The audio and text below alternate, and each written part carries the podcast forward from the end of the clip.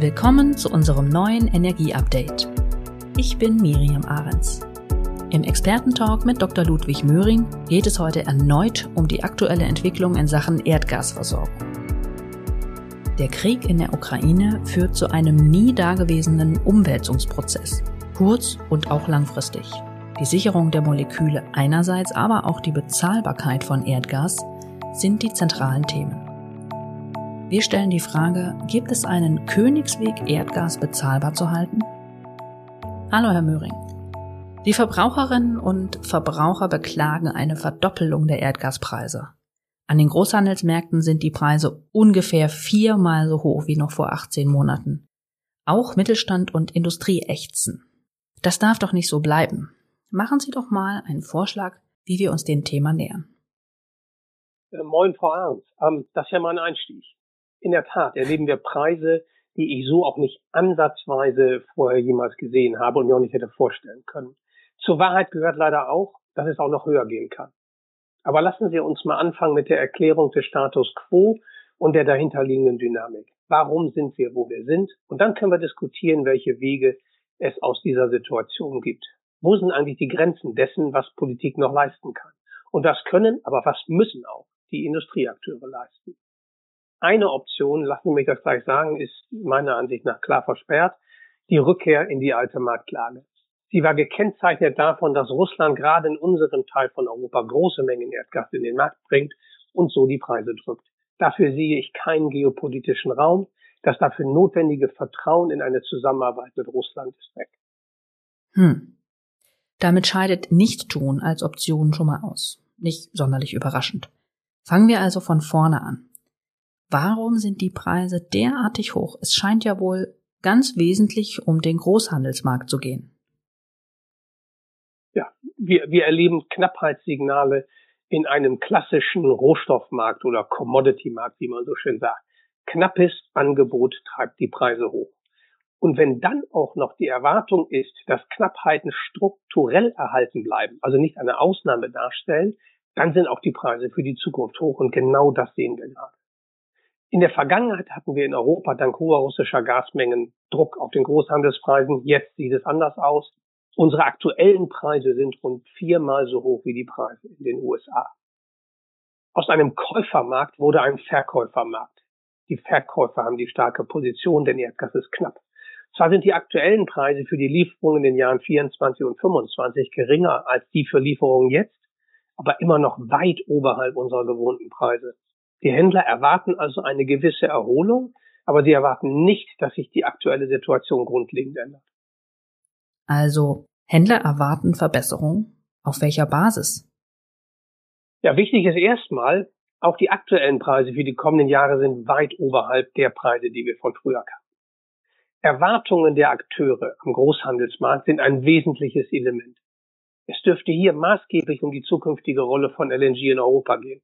Insofern hat auch Deutschland mit dem Bau von LNG-Terminals ganz wichtige Signale in den Markt gesandt. Aber was LNG selbst angeht, sind wir noch nicht da. Jetzt müssen wir umsetzen. Heißt, wir brauchen LNG-Infrastruktur und wir brauchen Erdgasmengen in großem Umfang, um die russischen Mengen zu ersetzen. Aber, und auch das ist einfach wichtig, die Situation ist insgesamt unsicher. Gibt es ernsthafte Lieferreduzierungen aus Russland, so wird sich die Preis- oder die Mengendynamik anders darstellen. Unsicherheit ist grundsätzlich ein Preistreiber in Handelswerken. Verlässlichkeit ist wichtig. So wurde es übrigens in der Vergangenheit empfunden. Diese Verlässlichkeit ist dann im Laufe des zweiten Halbjahres abhanden gekommen und sie wird sich auch so schnell nicht wieder einstellen. Brauchen wir also ganz schnell neue Erdgasmengen, damit Verlässlichkeit in die Versorgung wiederhergestellt wird? Darum reisen ja wohl der Bundeskanzler und der Wirtschaftsminister um die Welt. Ja, Deutschland, ehrlich gesagt ganz Europa, muss seine Erdgasversorgung umstellen. Daher ist es sehr hilfreich, wenn nicht nur deutsche Unternehmen diese neuen Beziehungen entwickeln, sondern wenn dies auch politisch an höchster Stelle flankiert wird. Wir können aber nicht davon ausgehen, dass die Produzentenstaaten nur auf die deutschen Abnehmer gewartet haben. Über Nacht lassen sich solche Transaktionen nicht entwickeln.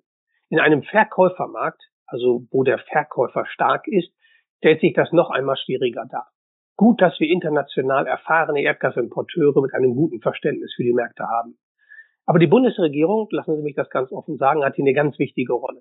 Insbesondere wenn es darum geht, neuen Lieferländern zu erläutern, dass wir gleichzeitig große Erdgasmengen einkaufen wollen, aber langfristig aus der Erdgasnutzung wieder aussteigen wollen. Das ist kritisch für die Wirtschaftlichkeit von Langfristprojekten und ist, vorsichtig formuliert, erklärungsbedürftig. Ich erwarte, dass man das vertraglich regeln kann, aber die Langfristperspektive muss für alle Beteiligten da sein. Auch das ist eine Frage des Vertrauens. Für die Produzenten, die in neue Felder investieren und für diejenigen, die LNG-Kapazitäten buchen. Sie alle werden sich beantworten müssen, ob ihre Mengen für rund 20 Jahre benötigt werden. Das hat dann auch eine geopolitische Komponente. Erdgas aus Katar oder dem Senegal, erst recht auch Schiefergas aus den USA treffen auf Widerstände. Vielmehr wird gefordert, den Ausstieg aus Erdgas nun zu beschleunigen, so dass es neuer Importe gar nicht mehr bedarf. Heißt also schnellerer Ausbau der erneuerbaren Energien und der dafür notwendigen Infrastruktur. Das ist doch nicht von der Hand zu weisen. Ja, gleichzeitig müssen wir die Herausforderungen auseinanderhalten. Der Ausbau von erneuerbaren Energien ist richtig, er ist zu forcieren. Das ist für mich ein Anyway-Thema. Auch ohne die aktuelle Krise, das Thema müssen wir anfassen. Ansonsten halte ich es aber für ein künstliches Hochziehen eines Gegensatzpaares, das keines ist. Hier wird aus meiner Sicht mit Narrativen gearbeitet. Fossil ist schlecht, erneuerbar ist gut, aber das schafft leider keine Antworten auf die drängenden aktuellen Fragen, wie wir bezahlbares Gas in großen Mengen nach Europa bekommen. Wir brauchen diese großen Mengen, wenn wir die russischen Lieferungen ersetzen wollen. Erneuerbare Energien werden mit ihrem graduellen Wachstum nur teilweise helfen können. Der Energiebedarf ist schlicht zu hoch. Glücklicherweise hat die Bundesregierung das verstanden. Beispielhaft, lassen Sie mich das auch sagen, nenne ich hier den Bau von LNG-Terminals, ob es nun Floating-Terminals sind oder ob sie fest an Land gebaut werden. Sie sind von fundamentaler Bedeutung für die neue Gasversorgungsstrategie. Aber sie werden gleichzeitig wasserstoff-ready gebaut und haben damit einen hohen Wert für die Transformation der Energielandschaft, der dann nicht zu unterschätzen ist. Das wird von den Kritikern auch meiner Ansicht nach schlicht nicht genügend beachtet. Und nicht zuletzt, wir wollen ja über Preise reden, wir brauchen eine Infrastruktur, die es ermöglicht, genügend Erdgas zu importieren. Wenn wir sie nicht haben, ist das ein denkbar schlechtes Signal in die Märkte und wirkt nur in eine Richtung, nämlich preistreibend, weil die notwendigen Erdgasmengen nicht nach Deutschland geschafft werden können. Ein solcher Engpass in der Lieferkette ist nicht hinnehmbar. Ist Ihre Erwartung, dass die Erdgaspreise sinken, wenn die Floating LNG Terminals erstmal startklar sind? Das müsste doch dann der Fall sein. Wenn alles nach Plan läuft, würden wir also Anfang 2023 besser dastehen. Die LNG-Infrastruktur ist absolut notwendige Voraussetzung. Aber damit haben wir die Erdgasmoleküle noch nicht. Als dämpfendes Preissignal wäre erforderlich, dass global genügend LNG vorhanden ist. Ein paar Zahlen. Russland hat rund 180 Milliarden Kubikmeter nach Europa im Jahr geliefert. Bei einem globalen LNG-Markt von rund 500 Milliarden Kubikmetern haben wir noch keine Sicherheit, dass die notwendigen Mengen für Europa im Wettbewerb mit den asiatischen Märkten zur Verfügung stehen. Es ist vielmehr zu befürchten, dass es mindestens bis 2025, 2026 dauert, bis signifikante zusätzliche LNG-Mengen zur Verfügung stehen. Und die werden erforderlich sein. Für den kommenden Winter wird die Preishöhe maßgeblich davon abhängen, wie hoch die Mengen aus Russland sind, ob uns das jetzt gefällt oder nicht. Bleiben sie auf dem aktuellen Niveau, dann mögen die Preise auch in der aktuellen Höhe erhalten bleiben und volle Speicher werden ebenfalls helfen. Aber Preise an Großhandelsmärkten sind immer, ich hatte es gesagt, erwartungsgetrieben. Was erwarten die Händler bezüglich der künftigen Lieferungen aus Russland? Wie hoch ist der LNG-Bedarf in Asien? All das sind relevante Faktoren. Stichwort Speicherfüllstände. Wichtig für die Versorgungssicherheit einerseits, die niedrigen Füllstände im vergangenen Jahr haben aber sicher auch zu den gestiegenen Preisen beigetragen. Sind wir jetzt besser dran? Immerhin sind die Füllstände aktuell bei über 45 Prozent und damit durchaus im Bereich früherer Jahre. Kann das beruhigen? Ja, die Speicherstände sind in der Tat höher verglichen mit dem Vorjahr. Aber ich kann Klaus Wöller, den Chef der Bundesnetzagentur, verstehen, wenn er noch keine Entwarnung gibt. Es muss weiter konsequent aufgefüllt werden. Und wenn der Speicher in Reden, der jetzt weiterhin fast leer ist, im aktuellen Bundesdurchschnitt gefüllt wäre, dann hätten wir zum Beispiel einen Füllstand von 55 Prozent. Und die Bundesnetzagentur ist als Treuhänderin verantwortlich für genau diesen Speicher. Wenn ich aktuelle Medienberichte richtig deute, und das habe ich heute Morgen gesehen, ist sie an dem Thema dran. Es ist aber auch notwendig, jetzt schnell zu handeln. Denn es dauert Monate, um den Speicher in Reden zu füllen. Wir haben keine Zeit zu verlieren. Volle Speicher sind auch deshalb so wichtig, weil die Speicher nicht nur eine Notfallreserve darstellen, wie wir es bei der strategischen Ölreserve kennen. Diese strategische Ölreserve wird im Normalfall nicht angefasst. Die Erdgasspeicher wiederum werden im Winter benötigt, um den höheren Winterbedarf abzupuffern. Und das gilt erst recht in der ungewissen Situation, wie es um die Lieferungen aus Russland im Winter bestellt ist. Die Logik, russische Mengen würden sich einfach eins zu eins aus den Speichern ersetzen lassen, funktioniert so einfach nicht. Wir brauchen also alles. Wir brauchen mehr LNG, mehr Pipeline-Gas und die Förderung im Land und auch zusätzliche Speicher. Und was heißt das für die Preise? Hohe Speicherfüllstände sind ein sehr gutes Signal für eine ausreichende Versorgung mit Erdgas. Das hat der letzte Winter mit einer gegenteiligen Faktenlage gezeigt. Übrigens, die Preise für den Winter sind aktuell wieder höher als die Preise, die wir jetzt für den Sommer sehen. Und das macht es grundsätzlich attraktiv für Händler, Erdgas jetzt preiswerter einzuspeichern und es dann teurer im Winter zu verkaufen. Auch, das muss man natürlich auch sagen, wenn die aktuellen Preise natürlich für Fragezeichen sorgen. Derzeit kostet eine Milliarde Kubikmeter Erdgas rund eine Milliarde Euro. Die Akteure, die die Speicher in Deutschland füllen wollen und sollen, müssen in Summe also mehr als 20 Milliarden Euro auf den Tisch legen. Das wird viele dieser Akteure an ihre Grenzen bringen. Generell gilt, sollten die Russen im Laufe des Jahres nicht oder erheblich weniger liefern, wird der Druck auf die Preise weiter steigen. Sie sagen, wir brauchen alle Optionen. Aber sind wir denn bei den europäischen Pipeline-Mengen nicht ohnehin am Limit? Dann bleibt ja letztlich nur LNG. Die europäischen Pipeline-Gasproduzenten maximieren ihre Möglichkeiten. Immerhin konnten die beiden Mengenkürzungen aus Russland, die wir im Mai hinzunehmen hatten, durch zusätzliches Pipeline-Gas aus Norwegen bzw. den Niederlanden ausgeglichen werden. Das war für mich ehrlich gesagt eine positive Überraschung. Aber das waren vergleichsweise geringe Mengen mit 30 Millionen Kubikmeter am Tag. In Deutschland, um das auch offen zu sagen, produzieren wir ohnehin am Limit, da geht nicht mehr. Wir können es also drehen und wenden. Die Gasversorgung in Europa wird sich kurzfristig nur über mehr LNG-Mengen darstellen lassen, die zusätzlich zu den vorhandenen Erdgasmengen von europäischen Produzenten kommen. Und wir sind damit im Wettbewerb um knappe LNG-Mengen im globalen Kontext, insbesondere mit Asien. Und das hat im vergangenen Jahr die Preise hochgetrieben auf mehr als das Fünffache im Vergleich zu Februar 2021. Und gleichzeitig bedeutet es, dass wir die Förderpotenziale in Europa weiterhin konsequent ausschöpfen müssen, auch hier in Deutschland. Alles hilft. Herr Möhring, das ist nicht wirklich ermutigend. Lassen Sie mich mal die Perspektive wechseln. Wenn Preishöhe was mit Gleichgewicht zwischen Angebot und Nachfrage zu tun hat, dann ist das doch jetzt die große Gelegenheit, den Erdgasbedarf runterzufahren.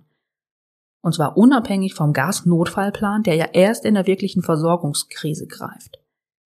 Geringere Nachfrage müsste doch die Preise tendenziell auch reduzieren. Ja, geringere Nachfrage hatten wir übrigens witterungsbedingt bereits in den vergangenen Wochen verglichen mit den Vorjahren. Aber Sie haben auch generell recht. Alles, was jetzt nicht verbraucht wird, steht grundsätzlich für die Einspeicherung zur Verfügung und entlastet den Versorgungsengpass. Und ich bin auch beim Minister Habeck, der zum Einsparen von Erdgas nicht zuletzt auch in den Haushalten aufruft. Gleichzeitig müssen wir berücksichtigen, dass der Erdgasbedarf in vielen Fällen nur begrenzt steuerbar ist. Wir können nicht einfach ausweichen. Und solange die Energie zum Heizen oder zur industriellen oder gewerblichen Nutzung benötigt wird, gibt es kaum Möglichkeiten zum vollständigen Ausweichen auf andere Energieträger und die Produktion in Industrie und Mittelstand bewusst runterzufahren, das ist ja nun sicherlich nicht gewollt. Wir erleben ohnehin gerade, dass bei den aktuellen Preisen viele Unternehmen nicht mehr wirtschaftlich produzieren können, was dann wiederum leider zum Schaden der Volkswirtschaft geht. Ein relevantes Beispiel aus meiner Sicht für die Vermeidung von Erdgasverbrauch ist tatsächlich die Stromerzeugung. In 2021 sind rund 13 Prozent der Strommengen aus Erdgas produziert worden. Und die Bundesregierung erwägt jetzt, dass bei einer Gasmangellage Kohlekraftwerke aus der Netzreserve genommen werden und wieder produzieren, während die Gaskraftwerke stattdessen vom Netz gehen können.